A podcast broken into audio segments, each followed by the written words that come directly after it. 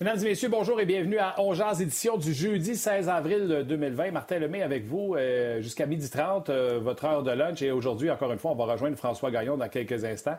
Lui et moi avons assisté au point de presse téléphonique de Ben Chirot, qui est en grande forme, qui joue son rôle de papa à merveille. Et on va en discuter un peu. Puis la question que j'ai euh, un peu décidé de vous poser est la suivante.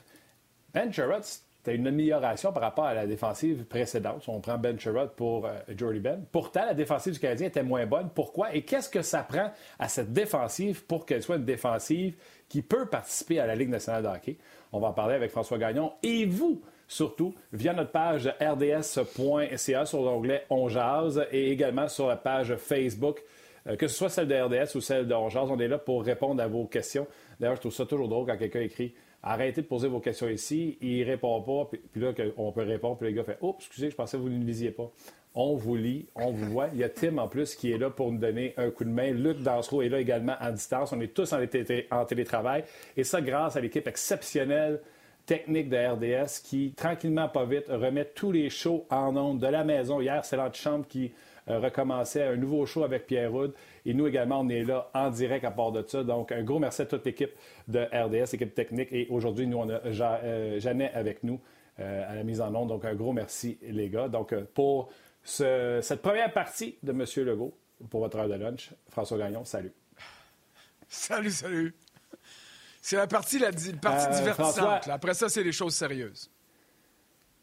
Bon, ouais, nous autres, on s'amuse sérieusement. Puis je prends bonheur à être à la maison, avoir un rendez-vous bi-quotidien avec toi, François, les mardis et jeudis. On se sert du prétexte de l'entrevue que le Canadien nous donne. Aujourd'hui, c'est Ben Sherrod pour se partir un sujet. Et à chaque fois, François, je me réveille à midi et demi puis je fais « Oh, c'est déjà fini ».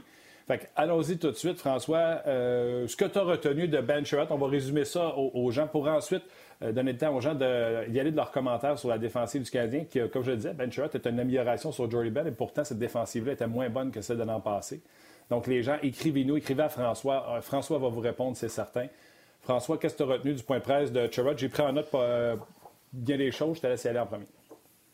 Bon, mais écoute, moi, il y, a trois aspects que j'ai retenus. Euh, sa décision de venir à Montréal, il avait été courtisé par d'autres équipes. Finalement, Marc Bergevin l'a appelé autour du 2 ou 3 juillet, il ne se souvenait pas. Donc, ça n'a pas été une préparation d'avant 1er juillet. Et euh, ce qui est surtout, parce que, on va se le dire, là, la grande surprise chez le Canadien cette année, euh, d'après moi, c'est Nick Suzuki, mais pas loin derrière, c'est Ben Sherratt, qui s'est prouvé à lui-même et aux autres qu'il était en mesure de remplir un rôle de premier plan au sein d'une brigade défensive. On l'a vu euh, avec Shea Weber, on l'a vu avec Jeff Petrie, qui devait être son partenaire de travail quand il a été embauché.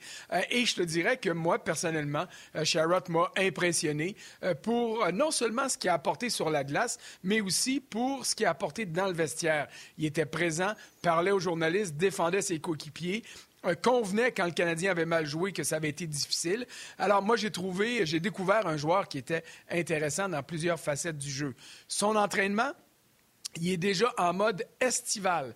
Euh, donc, il est à Waterloo chez lui. Il y a un gymnase dans le, dans le sous-sol. Et il s'entraîne comme s'il se préparait à la prochaine saison. Ça ne veut pas dire qu'il n'a pas hâte de revenir et qu'il ne serait pas prêt à revenir. Euh, moi, je lui ai posé cette question-là que je lui ai posée. Et puis, tu l'as entendu comme moi. Il a dit Hey, moi, je suis un joueur de hockey. Si on veut jouer, euh, la Ligue nationale veut qu'on joue au mois de juillet et au mois d'août, je vais jouer au mois de juillet et au mois d'août, même si euh, le Canadien est à toute phase utile éliminé euh, d'une place en série. Donc, ça aussi, j'ai trouvé ça intéressant. Et le troisième point, c'est au niveau de, des répercussions du conflit sur le plafond salarial, sur les salaires des joueurs. Il a dit, écoute, ils étaient payés hier, les joueurs, là, puis ils n'ont pas encaissé leur chèque. Ils ont décidé de laisser ça euh, à l'Association des joueurs et à la Ligue nationale parce que, éventuellement, les montants retenus en fiducie, le escrow, qu'on appelle, ben, pourraient être énormément supérieurs l'an prochain à ce qu'ils étaient cette année. Euh, les joueurs payaient 14% en retenue. Ça pourrait monter à 28, à 30, à 35% euh, l'an prochain. Euh, donc, on ne dépense pas de l'argent qui pourrait être nécessaire par la Ligue nationale ou réclamé par la Ligue nationale dans quelques semaines ou dans quelques mois. Moi, le point que ça, c'était une excellente question de ta part pour l'escrow, puis c'est très éducatif. Même moi, je ne le savais pas par rapport à l'escrow. Puis, s'il y a un talon d'achat de la convention collective pour les joueurs, c'est bien l'escroc. Essayer de négocier à la baisse. Fait que là, ça, ils vont l'avoir des, genre, pour un petit bout. Fait que c'est une excellente question de ta part. je pense que tu veux, tu veux enchérir là-dessus. Non, non, non, c'est correct. je, partage ton point de vue là-dessus, mais j'ai hâte de voir ce que toi t'as retenu, par exemple. Euh, la signature de Ben Sherrod, pour moi, est une excellente signature. Mais quand il a dit dans le point de presse que Marc Bergevin, sa première approche, parce que là, il dit Tu es assis chez vous il y a trois ou quatre jours avant la date limite, puis là, les gens t'appellent, puis ils disent T'es ma priorité, t'es ma priorité. Puis là, à tu reçois un offre, puis c'est pas une offre qui dit que tu es ta priorité. Fait que c'est pour ça qu'il est resté sur le marché un peu plus longtemps, souvenez-vous. Et il dit que Marc Bergevin l'a rejoint le 2 puis 3. Fait que moi, je fais pas un, je fais pas deux. Je me dis, attends une seconde. Il signe Osner le premier pile, puis il se trompe. Ben Sherrod, il se trompe pas. Il a attendu trois jours. Il n'a jamais fait d'approche. Fait que je suis allé voir les défenseurs qui sont sortis le premier. François, le Canadien avait besoin d'un défenseur. Ça veut dire que Marc Bergevin a fait des approches à d'autres et ça n'a pas fonctionné. Et Ben Sherrod devenait un plan B, C, D. On ne le sait pas. On n'était pas là. Fait que là, j'ai regardé les défenseurs qui sont sortis. C'est-tu Ron N.C.? C'est-tu Tyler? Je pense pas, il est droitier. C'est-tu Low Non, c'est un défenseur des Là, je te donne tous ceux qui sont signés le premier, Anton Strawman, un droitier encore une fois. Jordy Ben part. Fait que là, c'est-tu là, on savait qu'elle a fait un offre à Jordy Ben. Là, c'est-tu là qui fait comme, oups, je suis mêlé. Euh, fait que là, je continue à regarder les défenseurs.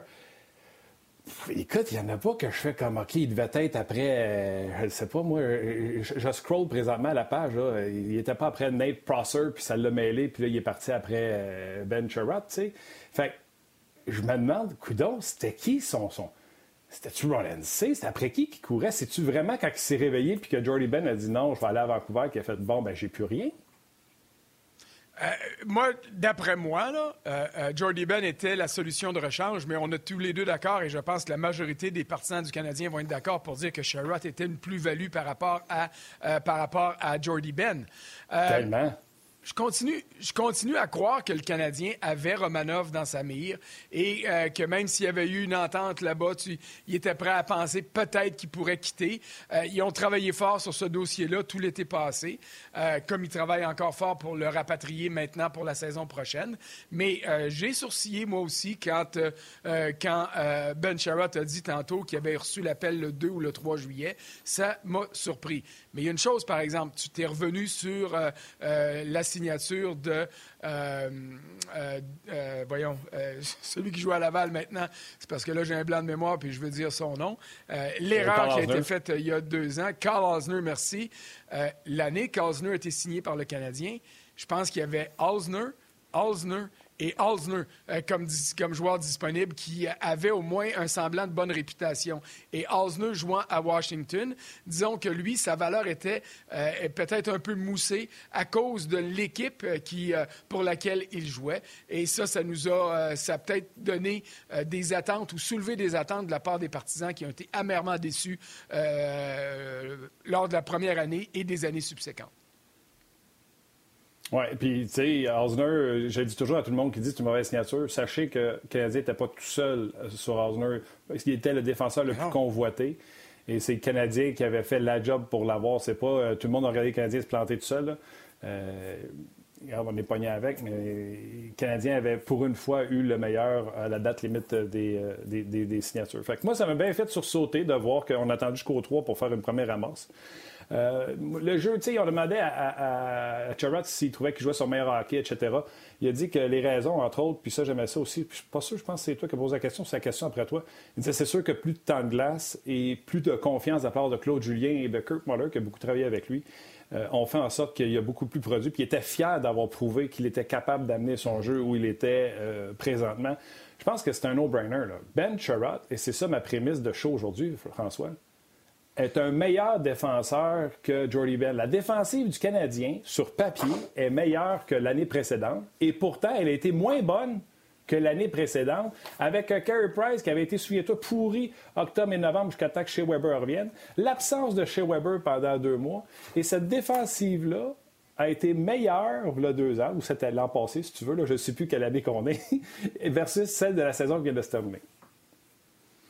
Euh, je trouve que tu as le meilleur généreux, là, euh, il y a deux ans. Euh, je pense que ça s'équivaut, honnêtement.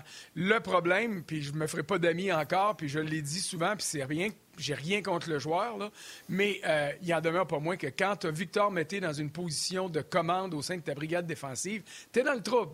Euh, Victor Mété, c'est un beau patineur, mais c'est un petit joueur. C'est un gars qui a de la misère à composer avec la robustesse dans son côté. Qu'est-ce que les joueurs font? Qu'est-ce que Shea Weber a fait souvent?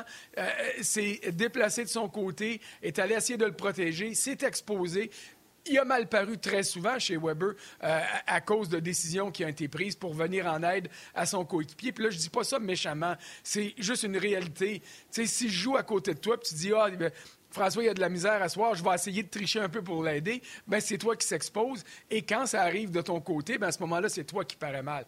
Euh, Victor Mété a été un problème. La présence de Mété était un problème parce que lui, dans le fond, c'est pas un problème. C'est le rôle euh, accru qu'on lui a accordé.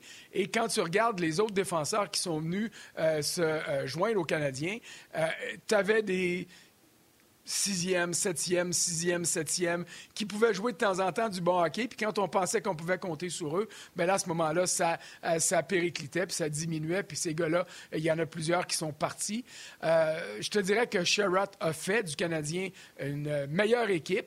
Mais le problème, puis c'est là le problème du Canadien, quand il était avec Petrie, ça allait bien pour Petrie. Il y avait un meilleur allié que lorsque Osner se retrouvait là. Mais quand tu étais obligé de le monter avec Weber parce qu'il n'y avait personne pour jouer avec Weber, tu créais un trou au sein de la deuxième, euh, de la deuxième unité. Il y a Kulak qui a, fait, euh, qui a eu, connu des bonnes séquences, mais je te dirais que honnêtement, il, euh, il y a eu plus de moins bons que de bons, là. mais encore là, tu ne peux pas demander à un gars de te donner ce qu'il n'a pas.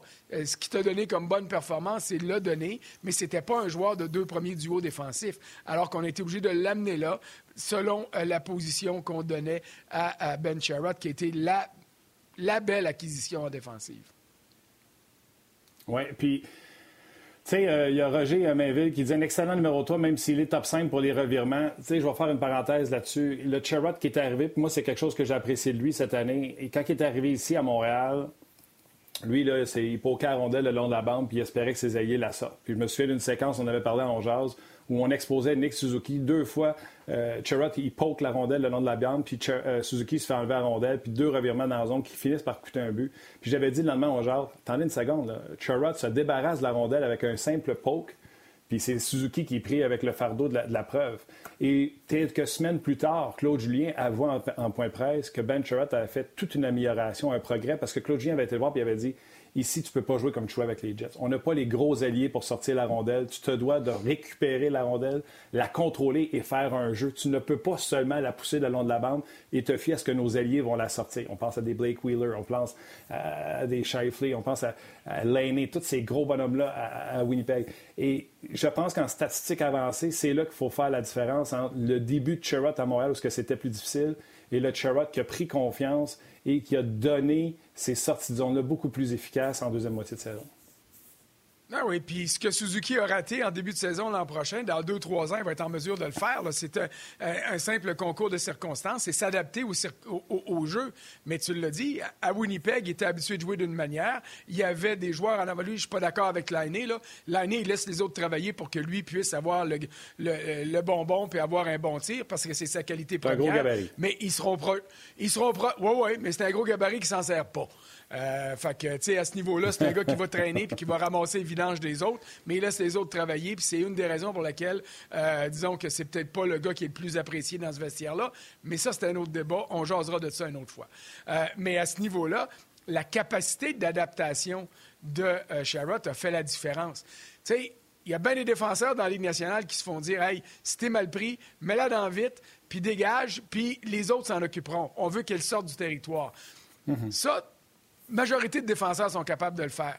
Quand Claude Julien va voir, ou Luke Richardson, ou Kirk Muller vont voir euh, Sherrod, puis disent Hey, garde, fais attention, euh, il y a 19 ans, c'est ses premiers matchs en Ligue nationale, nos ailiers sont plus petits, tu dois t'assurer de leur donner un jeu au lieu de simplement leur garrocher à rondelle comme une grenade découpillée.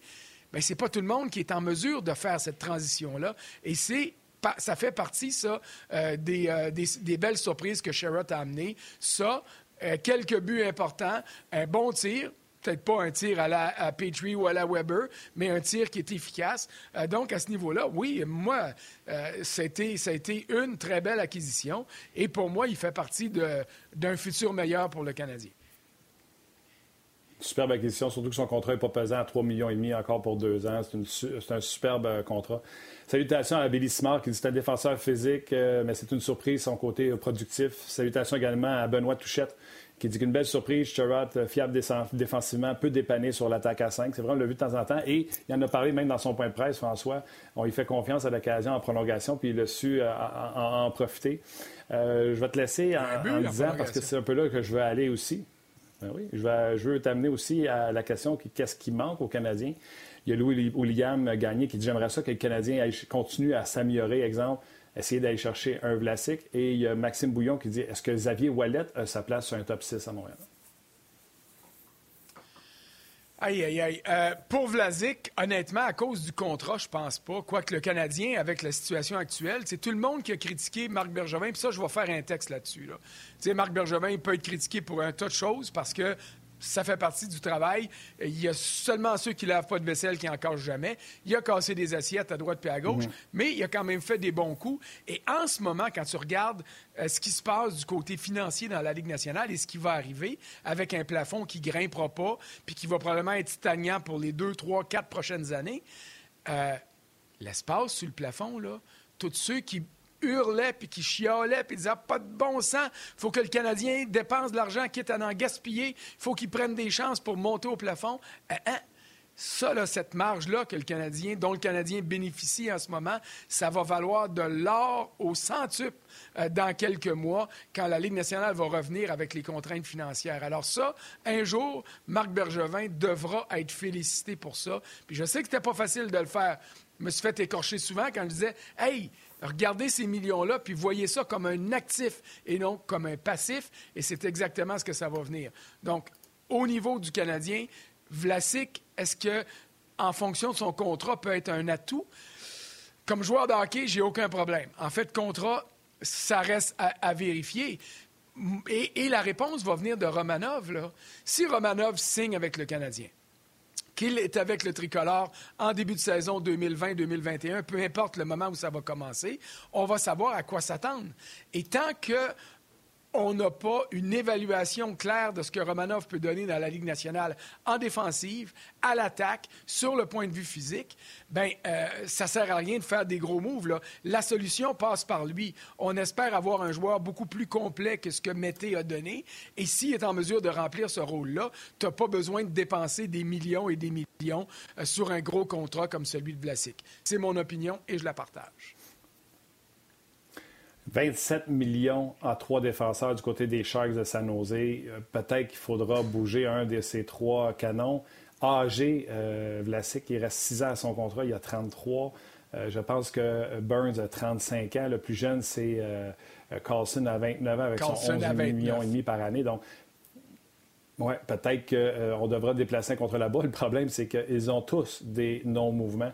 Donc, euh, ça ne sera pas facile. Moi, je ne pense pas qu'on doit aller chercher, je m'excuse, Marc-Edouard Vlasic, je l'adore, mais je ne pense pas qu'on doit aller euh, s'amputer de 7 millions pour les six prochaines années sur la masse salariale. Par contre, contrairement à toi, je n'attendrai pas de voir Romanov. Je pacterai ma défensive, j'irai chercher un autre gaucher. Et si jamais Romanov est si bon que ça, Kulak n'est pas assuré de sa job. Mettez pas... On n'a pas assez de défenseurs assurés de sa job. À part Weber, Petrie et Chirot, Amène-en un autre, parce qu'il y aura des pièces qui sont faciles à bouger. Ils n'ont pas des gros contrats. Euh, euh, mettez-moi, euh, je suis certain que Marc Bergevin voit la même chose que nous. Fait que s'il n'est pas parti encore, Victor Mété, c'est parce qu'on n'a rien pour Victor Mété. Sinon, tu sais, c'est quoi la projection? Après trois ans, je pense qu'on est capable de la faire, la projection. Victor Mété ne sera jamais Tory Krug. Non, non, non, jamais. Et, j'aime ce que tu as dit en, mentionnant que c'est rien contre Vlasic. Le joueur de hockey, la personne, euh, euh, on adore. Il n'y a, pas moyen de ne pas aimer Marc-Édouard Vlasic. Euh, et c'est pour ça qu'il était sur les équipes d'étoiles, même si ce n'est pas sa production offensive qui l'amenait là. Il est allé aux Jeux olympiques justement pour protéger les autres. C'est vraiment une question de contrat.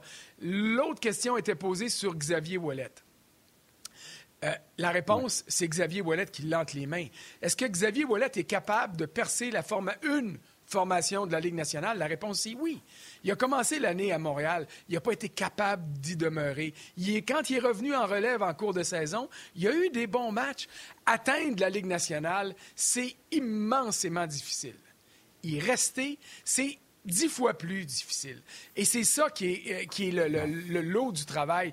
Quand on regarde les joueurs qu'on voudrait voir chez le Canadien, puis ça, ben, c'est notre fibre québécoise. sais, on veut voir Charles Ludon. On aimerait ça. Il a du talent, il a du potentiel. Il fait des beaux jeux, puis on dit Waouh, il, est de calibre. C'est sur, euh, on échelonne ça sur 82 matchs, et là, ça devient difficile à remplir. Alors, est-ce que, est-ce que Xavier Wallet a ce qu'il faut pour jouer dans la Ligue nationale, être sur le top 6 du Canadien? Oui.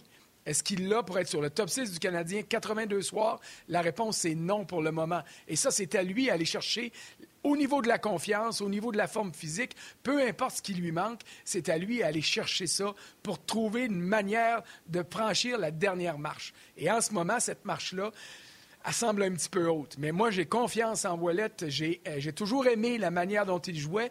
Puis il y avait un coach à Détroit euh, qui, euh, qui, aurait voulu l'avoir plus que le directeur général, disons-le comme ça. Puis si Mike Babcock le voulait, ça être parce qu'il y avait des bonnes capacités de joueur de hockey.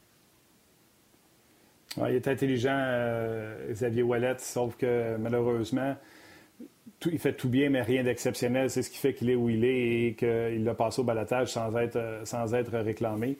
Euh, on l'aime tout, on y souhaite pas de mal. c'est la même chose pour Vlasic, c'est certainement un des joueurs les plus hockey IQ, euh, que ce soit midget 3, Guy Boucher l'a eu midget 3, puis il en parlait déjà à quel point que ce gars-là était en dehors de la ligue au niveau du hockey IQ.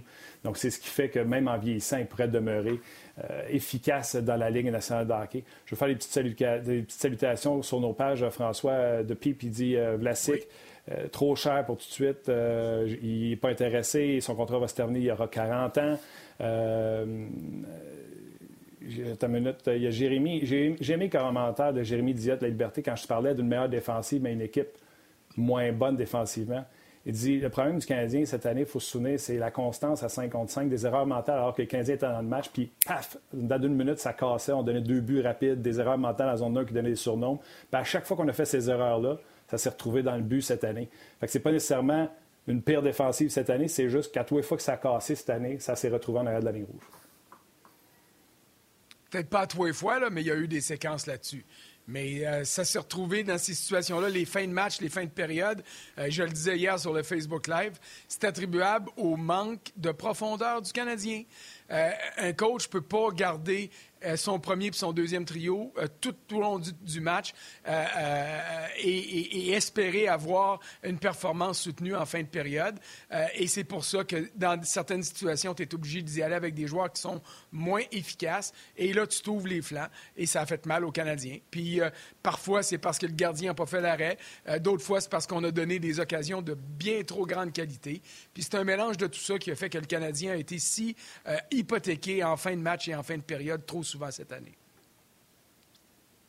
Là, euh, il y a Jérémy qui veut que je te fasse choquer. Fait que euh, c'est pas moi, c'est Jérémy. Ça en prend pas gros d'habitude. J'ai eu Chris Boucher, j'ai eu Chris Boucher de Sports Logic en entrevue et il disait que le meilleur partenaire, toutes statistiques avancées confondues, de chez Weber cette année a été euh, Victor Mété. Et j'ai une mini explication là-dessus, puis je te laisse embarquer tout de suite après. Chez Weber, a des meilleures statistiques avec Victor Mété parce qu'il joue plus conservateur, fait plus attention à lui, va moins. Euh, tu sais, quand chez Weber, il faut qu'il appuie euh, en zone offensive pour empêcher une sortie de zone, va peut-être prendre une deuxième réflexion avant de le faire parce qu'il y a Victor Mété à côté de lui. Et ne fait pas ces choses-là quand il est avec euh, Ben Sherrod parce qu'il joue librement et des fois, ça peut coûter un peu plus cher. Mais je veux te laisser quand même réagir. Selon toute statistique avancée, le meilleur partenaire de chez Weber a été Victor Mété. Ben, et, je vais y aller avec la phrase que j'utilise souvent. Les statistiques avancées, c'est bien beau, mais quand on regarde la partie, au lieu de regarder des chiffres, on réalise que les chiffres ne veulent pas toujours dire ce qu'on pense qu'ils veulent dire. Ben, euh, Tu sais où est-ce que je suis assis à la galerie de presse? À ma gauche, là, tous les dépisteurs professionnels sont là. Les statistiques avancées, ils laissent leur adjoint directeur général puis leur boss les regarder. Puis eux autres viennent voir puis disent on s'est fait dire que tel gars, il faisait ci, tel gars faisait ça, puis tel gars était bon. Puis là, les rapports, quand ils arrivent, attaquer du côté à, à, Mété. Weber va être obligé de venir le protéger. Ça va ouvrir euh, l'autre portion de territoire. Victor Mété a des qualités. Je ne suis pas en train de dire qu'il euh, n'a aucun talent. Il a un patin phénoménal. Il n'a pas une mauvaise vision. Il est capable de faire des belles transitions offensives. Mais pour le reste, il met son club dans le trouble. Parce que quand il arrive avec la rondelle à l'autre bout, il y a une shot de ligue de garage, alors il se rend en arrière du but, il met tout le monde dans le trouble, perd la rondelle dans une bataille à un contre un, à un bout de la patinoire ou à l'autre bout. Puis ça, là, c'est pas de sa faute, mais en fait, oui, c'est de sa faute, mais mais c'est pas à lui à dire je suis obligé de jouer sur le premier duo. Là. Et c'est ça qui est le drame de Victor Mété. Il n'a pas les capacités physiques pour évoluer au sein d'un troisième duo et il n'a pas les aptitudes qui permettent de valoriser sa place avec un gars comme chez Weber ou n'importe qui là, au sein d'un premier duo. Alors, c'est dommage, tu sais. Et puis, euh, je comprends que quand on regarde des statistiques avancées, on va dire oui, il a fait ci, oui, il a fait ça. Mais il y a des gars qui sont capables de bien faire paraître d'autres joueurs. Je le sais. Quand moi, je joue avec. Euh, je, devrais, je, jouais, euh, parce que ça fait longtemps que je joue pas, puis je jouais avec des joueurs qui étaient toujours meilleurs que moi. Euh, ils pouvaient soit me faire très mal paraître ou m'aider à bien paraître. Et ton explication dans le code Weber et Mété, pour moi, vaut beaucoup plus que toutes les statistiques avancées qu'on va vouloir déposer sur une feuille puis regarder. François, je me souviens quand j'ai commencé une ligue de garage, j'avais été gardé les buts. Stéphane Quintal était là, puis tu avais eu l'air très brillant. ah, C'est-tu la fois que j'ai glissé devant un tir puis qu'ils m'ont dit hey, t'es pas obligé de faire ça ici. Là? la seule chose que je sais faire, c'est de bloquer un lancer puis d'un côté. Qu'est-ce que tu veux? oui. Euh, François, euh, il nous reste cinq, même pas quatre minutes. Euh, si on écoute tout ce qu'on a entendu, entre autres Terry Timmons au sujet de Romanov, c'est hallucinant les attentes qu'on a envers lui. Steve Saint-Pierre qui dit Romanov, là, euh, il va-tu faire une si grosse différence l'an prochain selon vous, messieurs? Et là, je vais aller dans tes souvenirs, François. Il dit Est-ce qu'on parle d'une jeune recrue comme Chris Chilios ou un Peters Voboda? Euh, on parle certainement pas de Peter Svoboda parce que Svoboda a été probablement un des plus beaux patineurs euh, qui a évolué à la ligne bleue du Canadien. Euh, puis j'inclus là, des, membres du Big Three. Peter Svoboda, c'était un magicien sur la glace. Est-ce qu'on va avoir Chris Chelios? Non. Je pense pas. La comparaison que j'aime pas quand je l'entends, c'est qu'on compare Romanov à, à Emeline. Écoute, moi, de ce que j'ai vu jusqu'à maintenant, et c'est pas grand-chose, ces championnats mondiaux juniors et tout, euh, euh, Romanov euh, regarde pas une rondelle comme si c'était une grenade qui était sur le point de sauter d'en face puis va garocher et aller au bout de la place. Alors, ça, ça va être une plus-value par rapport à Emeline. Il y a une capacité physique que Victor Mété n'a pas. Mété en tout cas, j'ai hâte de voir Romanov sur une glace. J'ai toujours l'impression que Mété a plus de patins, euh, peut-être est plus efficace en transition offensive avec le maniement de rondelles, mais globalement, je, je crois que Romanov va être capable de donner aux Canadiens un défenseur de premier ou deuxième duo qui va être en mesure de bien compléter son partenaire de travail au lieu d'être un poids à traîner. Et ça, ça va être une nette amélioration. Et on verra après deux ans, après trois ans, qu'est-ce que Romanov deviendra. Mais je pense qu'à la base, en tout cas, je crois et j'espère qu'à la base, on a du côté du Canadien un joueur qui va être capable de prendre sa place dès la saison prochaine et d'amener une plus-value au même titre que Ben Sherratt a amené une plus-value l'an dernier. Moi, je vais y aller d'une comparaison. Je vais dire euh, Orlov avec euh, la physicalité, le, côté physique, excusez, de Kasparaitis. T'as-tu dit Kasparaitis? Ça a l'air qu'il aime ça, les coups de hanche, lui. OK. Ben, écoute, euh, là, t'es allé loin, là. OK, je vais dire, je vais dire Orlov avec le coup. Vas-y.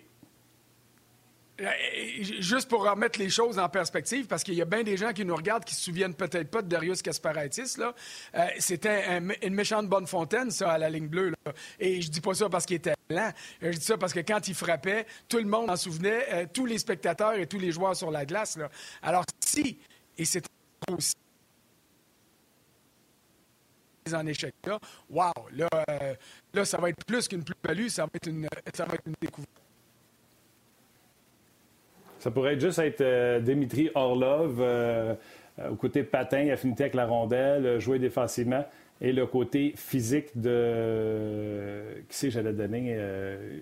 le côté physique de Emlyn. Bref, ce ne sera peut-être pas Kasparatis. Là, okay. est-ce que tu me confirmes qu'on a perdu François? Non, Il vient. François, d'après moi, il se passe quelque chose à midi chez vous. C'est comme la citrouille se transforme. Là. Non, non, pourtant, euh, la machine semble être un petit peu. Je vais mettre mes lunettes pour voir les données, là, mais non, tout, euh, tout, tout, semble fonctionner comme il faut. Là, mais... C'est bon. Ben, écoute, on a hâte de le voir, ce, ce, Romanov-là. J'ai downgradé, excuse-moi le terme anglophone, j'ai baissé mes attentes physiques sur Romanov. J'ai dit l'habilité euh, de Orlov avec son coup de patin, son jeu défensif, son maniement de brondelle, euh, son transition offensive. Pour lieu d'avoir le côté physique de Kasparetis, j'ai descendu à Emeline. Parfait, parfait. Ça, ça fait plus mon bonheur. François, Beau, euh, encore une fois, beaucoup de plaisir ensemble. Euh, on remet ça certains euh, la semaine prochaine. on sera là à On je pense qu'on va se donner tout de suite rendez-vous pour mardi. Je te remercie d'avoir été là, puis on se rejase la semaine prochaine. Ça marche. Salut, bonne journée. Bye bye. C'était François Gagnon. Eh bien voilà, euh, je l'ai dit en début d'émission, ça passe beaucoup trop vite, ce 30 minutes en votre compagnie, en votre heure de lunch. Merci beaucoup à tous ceux qui participent sur nos pages Facebook et rds.ca. Restez en sécurité chez vous, prenez soin de vous et euh, de vos proches. Un gros merci à toute l'équipe technique de RDS, Jeanne à la mise en onde, Tim aux médias sociaux. On se dit bye bye et on se revoit demain midi pour une autre édition de On Jase.